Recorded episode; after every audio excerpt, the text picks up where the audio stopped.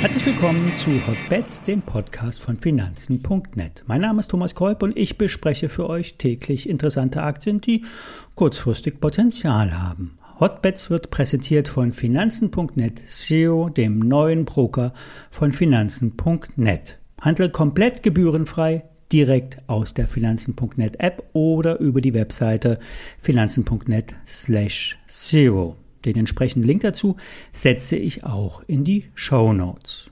Bevor wir in die Aktienbesprechung starten, vorab der bekannte Risikohinweis. Alle nachfolgenden Informationen stellen keine Aufforderung zum Kauf oder Verkauf der betreffenden Werte dar.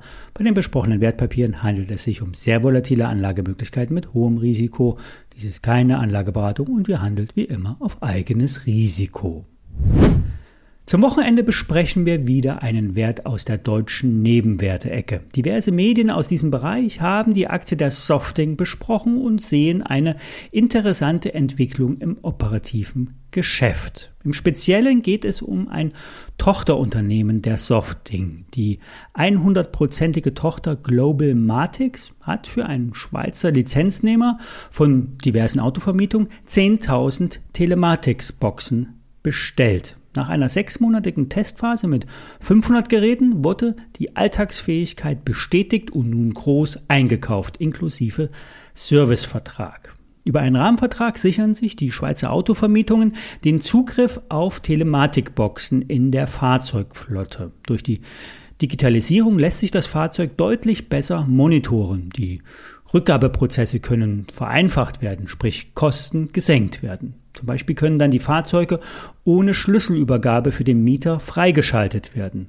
Damit lässt sich die Vermietstation quasi auf die Straße bringen.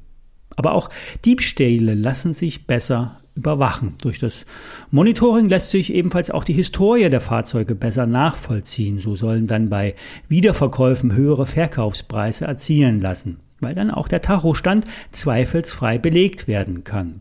Für die Softing AG könnte das die nötige Trendwende im operativen Geschäft sein.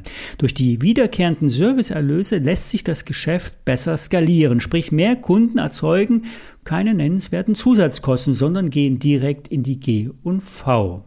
Neben Mietwagenfirmen kann das nach einer erfolgreichen Einführung in der Schweiz auch für große Flottenbetreiber attraktiv sein. Für die breite Einführung muss allerdings, ja, müssen allerdings diese Boxen produziert werden. Die wiederum ähm, brauchen ja auch die derzeit knappen Elektro Elektronikbauteile wie die Speicherchips. Die Softing-Aktie wird derzeit unter Buchwert gehandelt, also bietet Wachstumspotenzial. Auch Übernahmeprojekte sind wohl in der Pipeline. Für die Experten könnte die Softing-Aktie eine Comeback-Story sein. Die Aktie hat den Tiefschlaf überwunden und steigt nun an. Hier ist noch mehr drin. Beobachten und vielleicht schon mal bei Schwäche ein paar Aktien ins Depot legen. Wie von einer Schnur wird die Aktie von BYD nach oben gezogen. Von Unternehmensseite gibt es eigentlich keine News. Bekannt ist, die E-Autos-Verkäufe sind stabil hoch. Vor allen Dingen in China wird mittlerweile ähm, gut im mittleren Preissegment verkauft. Die hauseigene Blade-Batterie soll an andere Autokonzerne verkauft werden, vielleicht ja auch an das, äh, in das neue Apple Car verbaut werden was es ja eigentlich gar nicht offiziell gibt. Also das Projekt wurde ja bisher nie bestätigt. BYD könnte sogar in Gänze übernommen werden. Alles Geschichten, die erzählt werden. Die Aktie steigt. Alfred Medon hat bei einer gehebelten Spekulation jetzt erst einmal Gewinne mitgenommen. So soll er mit einem Hebelprodukt 150 Prozent gemacht haben, lag aber auch über längere Zeit deutlich im Minus bei dem Investment. Fazit? Die Aktie steigt. Warum genau weiß niemand. Wer investiert ist, sollte die Bewegung weiter mitnehmen. Alfred Medon sieht ein Überwinden der alten Höchststände. Einen Trading-Tipp hat Thomas Bergmann heute am Freitag veröffentlicht. ServiceNow wurde von Goldman Sachs auf die Conviction Buy List gesetzt. Will heißen, Goldman Sachs sagt, Goldman Sachs sagt kaufen.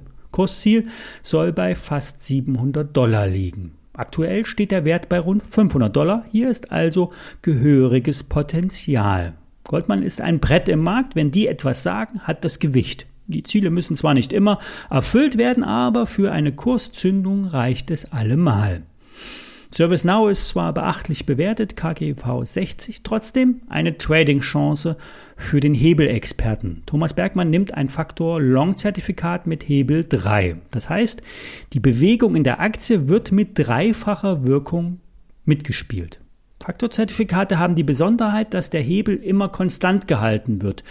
Nicht über den Tag, aber über Nacht gibt es immer wieder Anpassungen beim Produkt. Das heißt konkret, schön einfach zu verstehen, immer Hebel 3. Für Seitwärtsbewegung, sprich hoch, runter, hoch, runter, hoch, runter, reicht, ist das nicht geeignet. Da verliert das Produkt in der Seitwärtsbewegung immer Geld. Ja, also wenn die Service Now nach der Empfehlung von Goldman Sachs schnurstracks nach oben geht, geht auch die Spekulation auf das Produkt auf. Die ISINs, ISIN äh, zum Morgan Stanley Produkt steht in den Shownotes, ebenfalls die Details zu den Aktienbesprechungen und auch der Link zu dem neuen Broker Finanzen.net Zero. Hier kannst du dauerhaft kostenfrei traden. Ich wünsche euch ein fantastisches Wochenende. Wir hören uns Montag wieder. Bis dahin.